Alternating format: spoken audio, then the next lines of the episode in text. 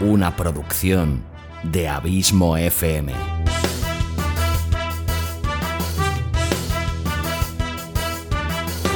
¿Quieres disfrutar de tu tiempo libre escuchando grandes historias, audiolibros y relatos? Un podcast literalmente literario.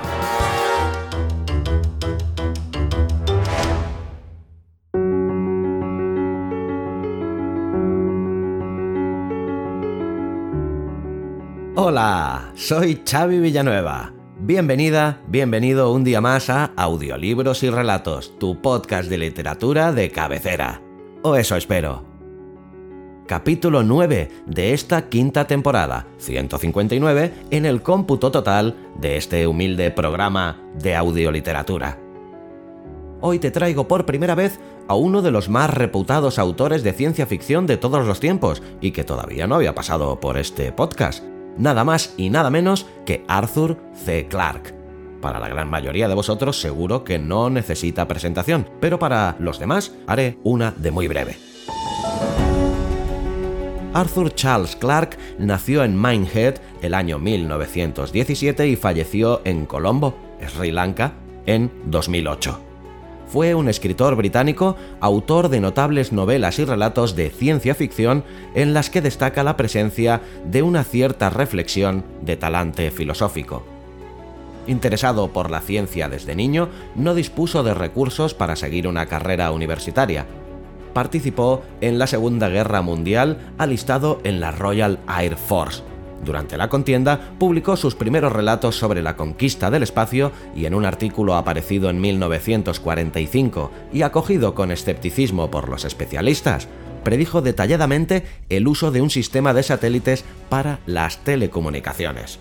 En 1980 ganó el premio Hugo de novela por Fuentes del Paraíso. Poco después, una enfermedad degenerativa del sistema nervioso lo incapacitó para la escritura sin embargo, en 1989 publicó Días Increíbles, una autobiografía de ciencia ficción. Y el relato que he escogido para hoy es uno de los relatos que Clark utilizó para elaborar el guion junto a Stanley Kubrick de una película eterna que cuenta nuestro pasado y nuestro futuro, nada más y nada menos que 2001, una Odisea espacial y el relato que sirvió para elaborar dicho guion y que hoy te traigo no es otro que El Centinela. La historia nos narra el descubrimiento de un artefacto en la Luna dejada hace eones por antiguos alienígenas. El objeto está hecho de un mineral pulido y de forma piramidal y rodeado por un campo de fuerza esférico. El narrador en primera persona especula en un momento dado que los forasteros misteriosos que dejaron esta estructura, este centinela, en la Luna, pueden haber usado mecanismos que pertenecen a una tecnología que supera nuestros conocimientos, quizá una tecnología de fuerzas parafísicas. Espero que el relato sea de tu agrado y que lo disfrutes tanto como lo he disfrutado yo creándolo para ti. Gracias como siempre por tu fidelidad, tu constante apoyo y por hacerme sentir tan y tan feliz sabiendo que este podcast te gusta, te acompaña y te sirve de entretenimiento. Hasta la semana que viene y como siempre, larga vida al podcasting y larga vida a la audioliteratura.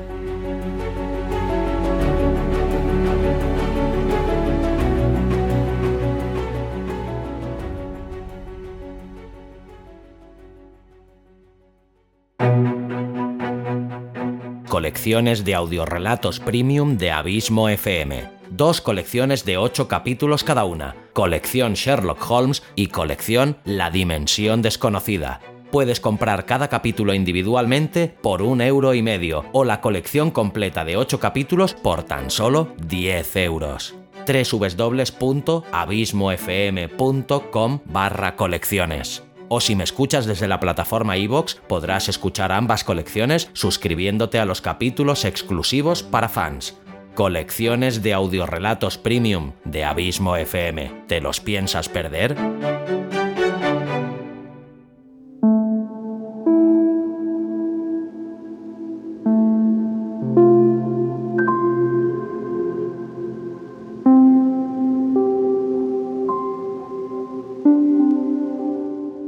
De Arthur C. Clarke.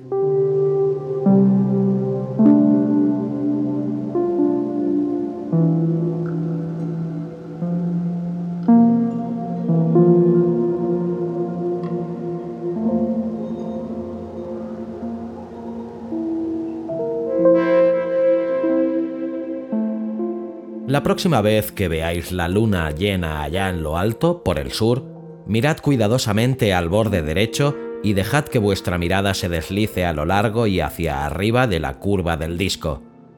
Alrededor de las dos del reloj notaréis un óvalo pequeño y oscuro. Cualquiera que tenga una vista normal puede encontrarlo fácilmente. Es la gran llanura circundada de murallas, una de las más hermosas de la Luna, llamada Mare Crisium, mar de las crisis.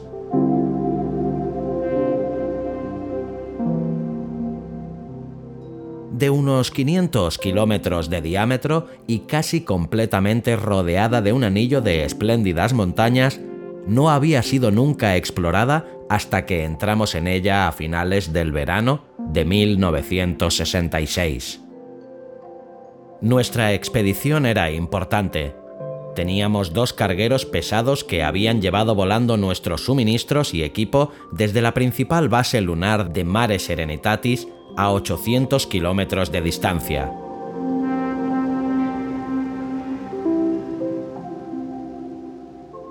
Había también tres pequeños cohetes destinados al transporte a corta distancia por regiones que no podían ser cruzadas por nuestros vehículos de superficie.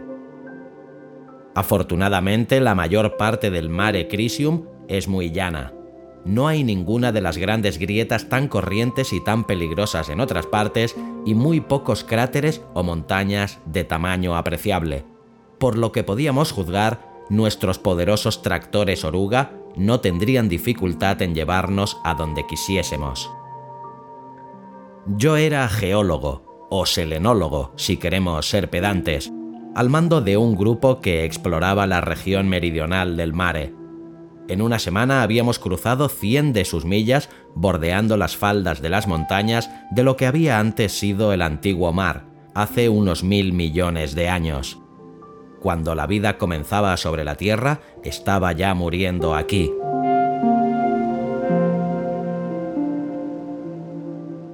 las aguas se iban retirando a lo largo de aquellos fantásticos acantilados, retirándose hacia el vacío corazón de la luna. Sobre la tierra que estábamos cruzando, el océano sin mareas había tenido en otros tiempos casi un kilómetro de profundidad, pero ahora el único vestigio de humedad era la escarcha que a veces se podía encontrar en cuevas donde la ardiente luz del sol no penetraba nunca. Habíamos comenzado nuestro viaje temprano en la lenta aurora lunar y nos quedaba aún una semana de tiempo terrestre antes del anochecer. Dejábamos nuestro vehículo media docena de veces al día y salíamos al exterior en los trajes espaciales para buscar minerales interesantes o colocar indicaciones para gula de futuros viajeros. Era una rutina sin incidentes, no hay nada peligroso ni siquiera especialmente emocionante en la exploración lunar.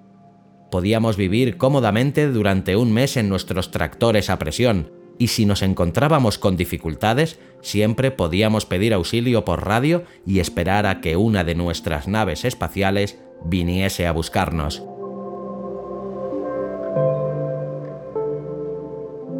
Cuando eso ocurría, se armaba siempre un gran jaleo sobre el mal gasto de combustible para el cohete, de modo que un tractor solamente enviaba un SOS en caso de verdadera necesidad. Acabo de decir que no había nada estimulante en la exploración lunar, pero naturalmente eso no es cierto.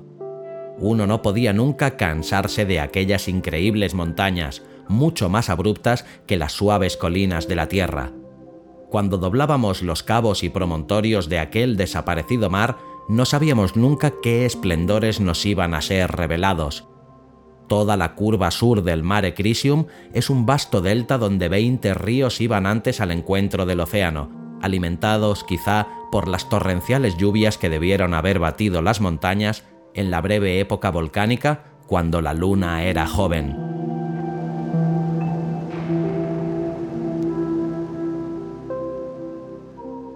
Cada uno de aquellos valles era una invitación, retándonos a trepar a las desconocidas tierras altas de más allá. Pero aún nos quedaban más de 100 kilómetros por recorrer y no podíamos hacer otra cosa sino contemplar con nostalgia las alturas que otros deberían escalar. A bordo del tractor seguíamos la hora terrestre y exactamente a las 22 horas enviábamos el mensaje final por radio y cerrábamos para el resto del día.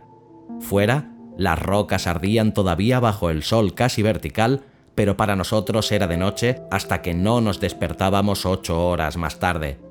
Entonces uno de nosotros preparaba el desayuno. Se oía mucho zumbar de máquinas de afeitar eléctricas y alguien siempre ponía en marcha la radio de onda corta de la Tierra. En realidad, cuando el olor del tocino frito comenzaba a llenar la cabina, era a veces difícil no creer que estábamos de regreso en nuestro propio mundo. Todo era tan normal y casero, excepto por la sensación de poco peso y por la extraña lentitud con que caían los objetos.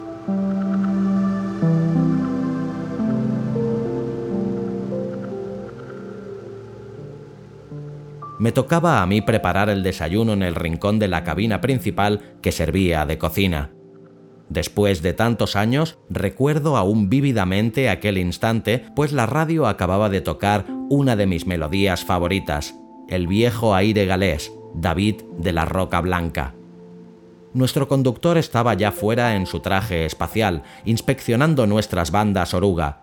Mi ayudante, Luis Garnett, estaba de pie delante, haciendo algunas anotaciones en el diario de a bordo del día anterior mientras estaba de pie junto a la sartén, esperando como cualquier ama de casa terrestre que las salchichas se dorasen, dejé que mi mirada se pasease distraídamente por las paredes de la montaña que cubría todo el horizonte meridional, extendiéndose hasta perderse de vista hacia el este y el oeste, por debajo de la curva de la luna.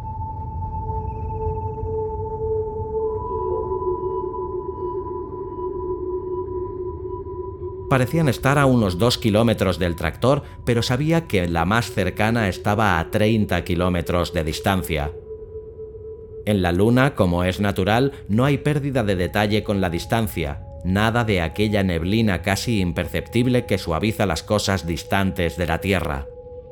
Aquellas montañas tenían 3.000 metros de altura y se erguían abruptamente desde la llanura como si en edades pasadas alguna erupción subterránea las hubiese empujado hasta el cielo a través de la fundida corteza. La base de incluso la más cercana estaba oculta de la vista por la pronunciada curvatura de la superficie del llano, pues la luna es un mundo muy pequeño y el horizonte estaba a solamente 3 kilómetros del punto en donde me hallaba.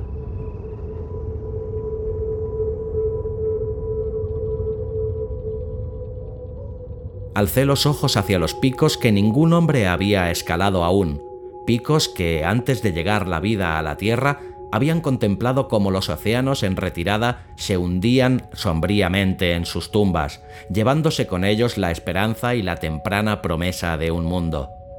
La luz del sol batía aquellos baluartes con un resplendor que hería los ojos, y sin embargo, muy poco por encima de ellos, las estrellas brillaban fijamente en un cielo más negro que el de una noche de invierno en la Tierra. Apartaba yo la mirada cuando capté un brillo metálico en lo alto de una arista de un gran promontorio que se proyectaba hacia el mar, a unos 50 kilómetros hacia el oeste. Era un punto de luz sin dimensiones, como si una estrella hubiese sido arrancada al cielo por uno de aquellos crueles picos, y me imaginé que alguna superficie lisa de roca recogía el resplandor del sol y lo reflejaba directamente hacia mis ojos.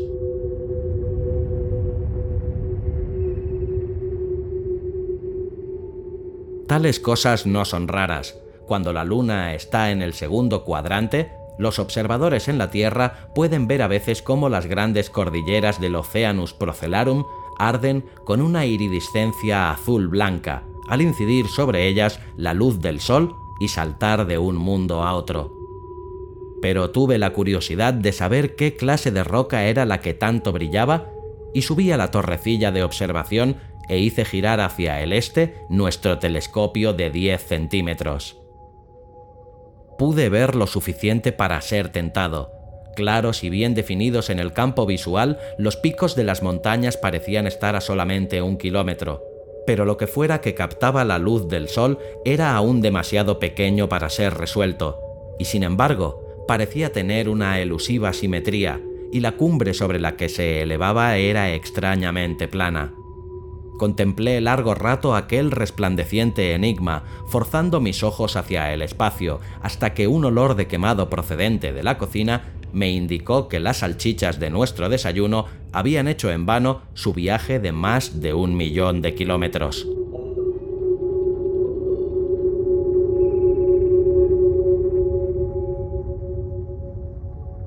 Toda aquella mañana discutimos durante nuestra marcha a través del mare Crisium, mientras las montañas occidentales se iban elevando hacia el cielo. Incluso cuando estábamos buscando minerales en nuestros trajes espaciales, continuamos la discusión por la radio. Mis compañeros mantenían que era absolutamente cierto que no había habido nunca ninguna forma de vida inteligente en la Luna. Los únicos seres vivientes que habían jamás existido allí eran unas cuantas plantas primitivas y sus antepasados algo menos degenerados. Lo sabía tan bien como cualquier otro, pero hay ocasiones en que un científico no debe temer hacer el ridículo. Escuchadme, dije al fin. Voy a subir allá aunque solamente sea para tranquilidad de conciencia. Aquella montaña tiene menos de 4.000 metros de altura, es decir, solamente 700 para la gravedad de la Tierra y puedo hacer el recorrido en 20 horas a lo sumo. En todo caso, siempre he tenido ganas de subir a aquellas cumbres y esto me proporciona una excelente excusa. Mm, si no te rompes la cabeza, dijo Garnet, serás el hazme reír de la expedición cuando volvamos a la base. Desde ahora en adelante, aquella montaña probablemente se llamará la locura de Wilson. No me romperé la cabeza, dije firmemente. ¿Quién fue el primero en ascender a Pico y a Helicon? ¿Pero no eras bastante más joven en aquellos tiempos? preguntó suavemente Luis. Eso, dije con gran dignidad, es otra razón más para ir.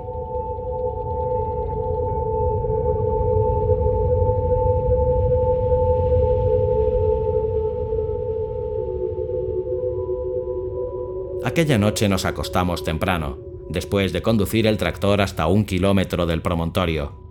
Garnet iba a venir conmigo a la mañana siguiente. Era un buen alpinista y me había acompañado con frecuencia en tales hazañas.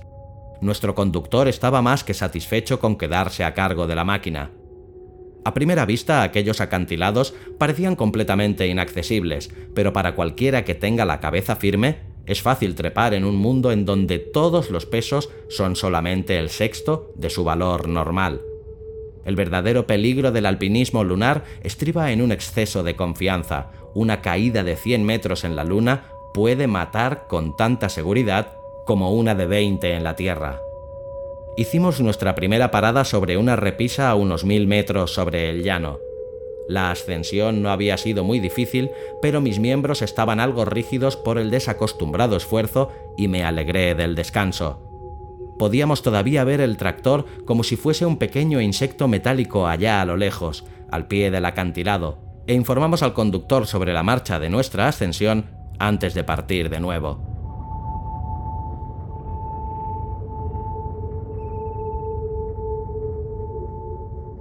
De hora en hora nuestro horizonte se fue ensanchando y una porción cada vez mayor de la llanura se fue haciendo visible.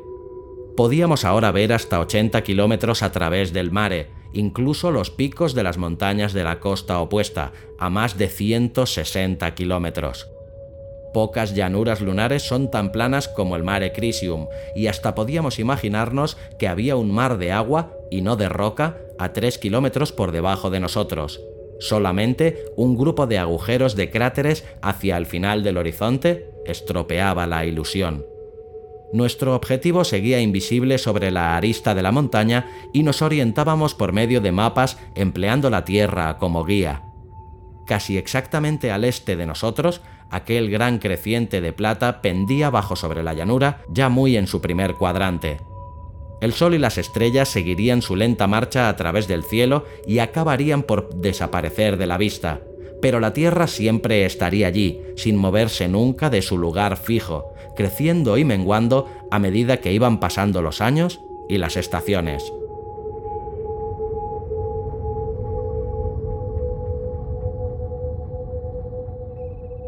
Dentro de diez días sería un disco cegador que bañaría aquellas rocas con su resplandor de medianoche, 50 veces más brillante que la luna llena. Pero teníamos que salir de las montañas mucho antes de la noche, o nos quedaríamos en ellas para siempre. En el interior de nuestros trajes estábamos confortablemente frescos, pues las unidades de refrigeración combatían al feroz sol y extraían el calor corporal de nuestros esfuerzos. Rara vez nos hablábamos, salvo para comunicarnos instrucciones de escalada y para discutir nuestro mejor plan de ascensión. No sé lo que pensaba Garnet, probablemente que aquella era la aventura más descabellada en que se había metido en su vida. Yo casi estaba de acuerdo con él, pero el gozo de la ascensión, el saber que ningún hombre había pasado antes por allí y la sensación vivificadora ante el paisaje que se ensanchaba, me proporcionaba toda la recompensa que necesitaba. No creo haberme sentido especialmente agitado cuando vi frente a nosotros la pared de roca que había antes inspeccionado a través del telescopio desde una distancia de 50 kilómetros. Se hacía llana a unos 20 metros sobre nuestras cabezas y allí sobre la meseta estaba lo que me había atraído a través de todos aquellos desolados yermos. Casi con seguridad no sería sino una roca astillada hacía siglos por un meteoro en su caída, con sus planos de escisión nuevos y brillantes en aquel incorruptible e inalterable silencio.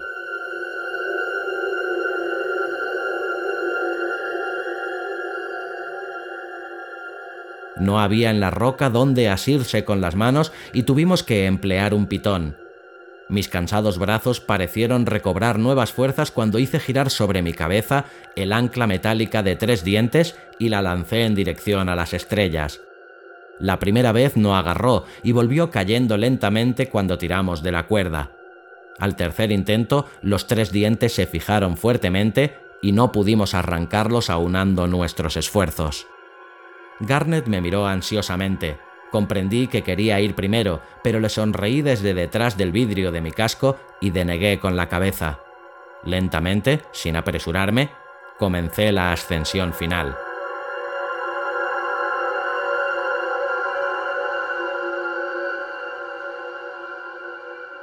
Incluso contando mi traje espacial, aquí solamente pesaba unos 20 kilos, de modo que me hice con las manos sin preocuparme de utilizar los pies. Al llegar al borde me detuve y saludé a mi compañero. Luego acabé de subir y me alcé, mirando enfrente de mí. Debéis comprender que hasta aquel momento había estado casi convencido de que no podía encontrar allí nada extraño ni desacostumbrado. Casi, pero no del todo. Había sido precisamente aquella duda llena de misterio la que me había impulsado hacia adelante.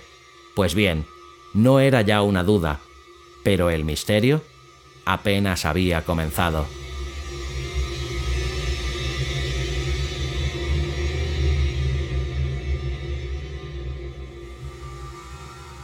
Me encontraba ahora sobre una meseta que tendría quizá unos 30 metros de ancho. Había sido lisa en un tiempo, demasiado lisa para ser natural, pero los meteoros en su caída habían marcado y perforado su superficie en el transcurso de incontables inmensidades de tiempo había sido aplanada para soportar una estructura aproximadamente piramidal, de una altura doble de la de un hombre, engastada en la roca. Probablemente ninguna emoción llenó mi mente durante aquellos primeros segundos. Luego sentí una inmensa euforia y una alegría extraña e inexplicable pero yo amaba a la luna, y ahora sabía que el musgo rastrero de Aristarco y Erastótenes no era la única vida que había soportado en su juventud. El viejo y desacreditado sueño de los primeros exploradores era cierto. Al fin y al cabo, había habido una civilización lunar, y yo era el primero en encontrarla. El hecho de que había llegado quizá 100 millones de años demasiado tarde no me perturbaba. Era suficiente haber llegado.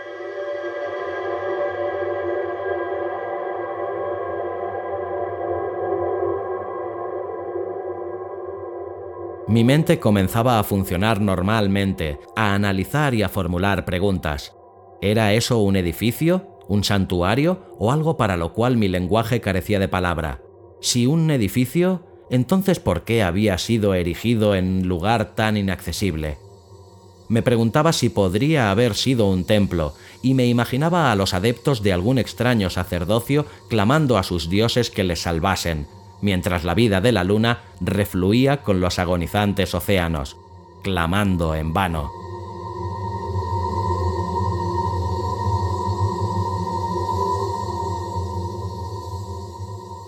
Adelanté una docena de pasos para examinar más de cerca aquello, pero un cierto instinto de precaución me impidió acercarme demasiado. Sabía algo de arqueología e intenté adivinar el nivel cultural de la civilización que había alisado aquella montaña y levantado aquellas brillantes superficies especulares que deslumbraban aún mis ojos. Los egipcios pudieron haberlo hecho, pensé, si sus trabajadores hubiesen poseído los extraños materiales que esos arquitectos, mucho más antiguos, habían empleado. Debido al pequeño tamaño de aquel objeto, no se me ocurrió pensar que quizá estaba contemplando la obra de una raza más adelantada que la mía. La idea de que la luna había poseído alguna inteligencia era aún demasiado inusitada para ser asimilada y mi orgullo no me permitía dar el último y humillante salto.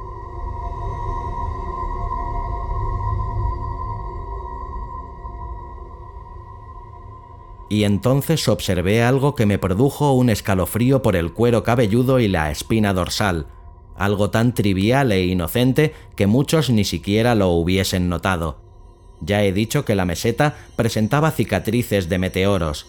Estaba también cubierta por algunos centímetros de polvo cósmico que está siempre filtrándose sobre la superficie de todos los mundos donde no hay vientos que lo perturben.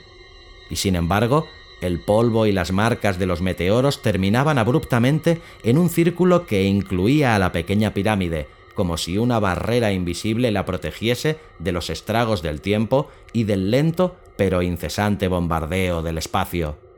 Algo gritaba en mis auriculares y me di cuenta de que Garnet me había estado llamando desde hacía algún tiempo me dirigí vacilante hasta el borde del acantilado y le señalé para que viniese a unirse conmigo, pues no osaba hablar. Luego volví al círculo señalado sobre el polvo, cogí un fragmento de roca y lo arrojé suavemente hacia el brillante enigma. No me hubiese sorprendido si el guijarro hubiese desaparecido en aquella barrera invisible, pero parecía tocar una superficie lisa, hemisférica y resbalar suavemente hasta el suelo.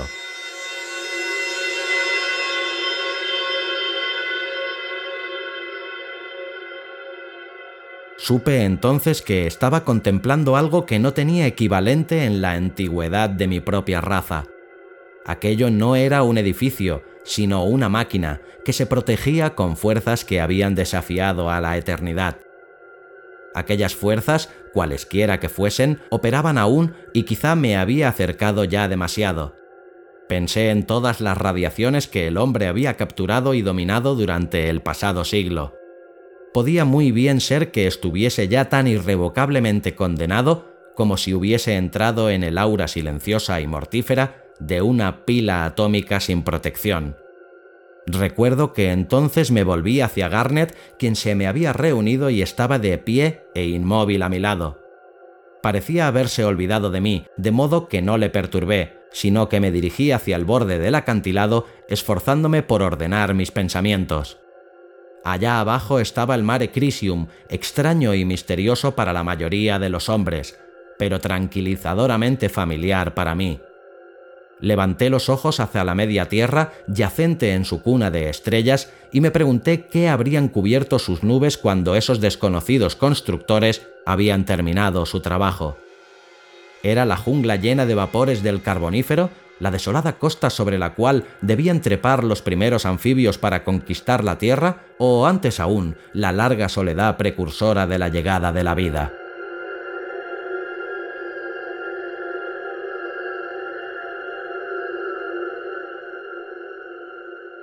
No me preguntéis por qué no adiviné antes la verdad, la verdad que ahora parece tan obvia. En la primera exaltación de mi descubrimiento había asumido sin titubear que aquella aparición cristalina había sido construida por alguna raza perteneciente al remoto pasado de la Luna, pero de repente y con avasalladora fuerza se hizo en mí la certeza de que era tan extranjera a la Luna como yo mismo. En 20 años no habíamos encontrado otros vestigios de vida sino unas cuantas plantas degeneradas. Ninguna civilización lunar, cualquiera que hubiese sido su fin, podía haber dejado no más que un solo testimonio de su existencia. Miré nuevamente a la brillante pirámide y me pareció aún más remota que todo lo que se relacionaba con la luna. Y de repente sentí que me estremecía con una risa alocada e histérica, ocasionada por la exaltación y el exceso de fatiga, pues me había imaginado que la pequeña pirámide me hablaba diciéndome, lo siento, pero yo tampoco soy de aquí. Hemos tardado 20 años en quebrantar aquella invisible coraza y en llegar a la máquina del interior de aquellas paredes de cristal. Lo que no podíamos comprender lo rompimos al fin con la salvaje fuerza de la energía atómica y ahora he visto los fragmentos de aquella hermosa y resplandeciente cosa que encontré en la montaña. Carecen de sentido. Los mecanismos, si es que en realidad son mecanismos de la pirámide, pertenecen a una tecnología que se encuentra mucho más allá de nuestro horizonte, quizá a la tecnología de las fuerzas parafísicas. El misterio nos obsesiona tanto más ahora que los otros planetas han sido alcanzados y que sabemos que solamente la Tierra ha sido el hogar de la vida inteligente. Ni tampoco ninguna civilización perdida de nuestro propio mundo pudo nunca haber construido aquella máquina, pues el espesor del polvo meteórico sobre la meseta nos ha permitido calcular su edad. Estaba ya allí, sobre su montaña, antes de que la vida hubiese emergido de los mares de la Tierra. Cuando nuestro mundo tenía la mitad de su presente edad, algo procedente de las estrellas pasó a través del sistema solar, dejó aquella señal de su paso y prosiguió su camino hasta que la destruimos. Aquella máquina seguía cumpliendo la misión de sus constructores, y en cuanto a esa misión, he aquí lo que yo presumo. Hay cerca de 100.000 millones de estrellas en el círculo de la Vía Láctea, y hace mucho tiempo que otras razas en los mundos de otros soles deben haber alcanzado y superado las alturas que nosotros hemos alcanzado. Pensad en tales civilizaciones, lejanas en el tiempo, en el resplandor mortecino que siguió a la creación, dueñas de un universo tan joven que la vida había llegado solamente a un puñado de mundos. De ellas hubiese sido una soledad que no podemos imaginarnos la soledad de dioses que buscan a través del infinito y que no encuentran a nadie con quien compartir sus pensamientos debieron de haber estado buscando por los racimes de estrellas del modo que nosotros rebuscamos por entre los planetas. Debía de haber mundos por todas partes, pero debían de estar vacíos o poblados de cosas rastreras y sin mente. Tal era nuestra propia Tierra, con el humo de sus grandes volcanes que manchaba aún su cielo, cuando aquella primera nave de los pueblos de la Aurora llegó desde los abismos de más allá de Plutón pasó los helados mundos externos sabiendo que la vida no podría desempeñar parte alguna en sus destinos. Se detuvo entre los planetas interiores, calentándose al calor del sol y esperando que comenzasen sus historias.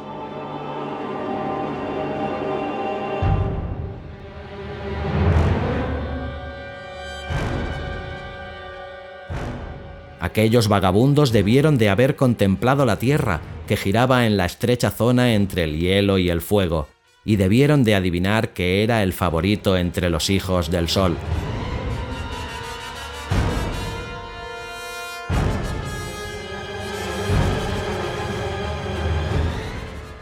Aquí habría inteligencia, pero tenían incontables estrellas delante de sí, y quizá nunca más volviesen por aquí y así fue que dejaron un centinela, uno de los millones que han dispersado por todo el universo para que vigilen los mundos con promesa de vida.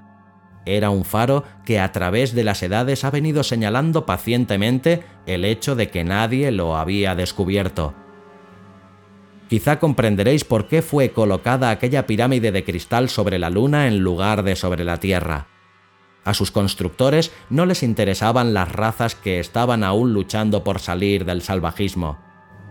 Solamente les interesaría nuestra civilización si demostramos nuestra aptitud para sobrevivir al espacio y escapándonos así de nuestra cuna, la Tierra. Ese es el reto con que todas las razas inteligentes tienen que enfrentarse más tarde o más temprano. Es un reto doble, pues depende a su vez de la conquista de la energía atómica y de la última elección entre la vida y la muerte.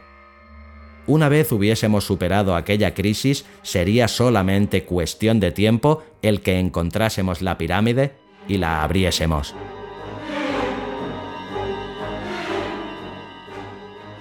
Ahora habrán cesado sus señales y aquellos cuyo deber sea este estarán dirigiendo sus mentes hacia la Tierra. Quizá deseen ayudar a nuestra joven civilización, pero deben de ser muy muy viejos, y los viejos tienen con frecuencia una envidia loca de los jóvenes. No puedo nunca mirar la Vía Láctea sin preguntarme de cuál de aquellas compactas nubes de estrellas vendrán los emisarios. Si me perdonáis un símil tan prosaico, diré que hemos roto el cristal de la alarma de bomberos y no nos queda más que hacer sino esperar. Y no creo que tengamos que esperar mucho.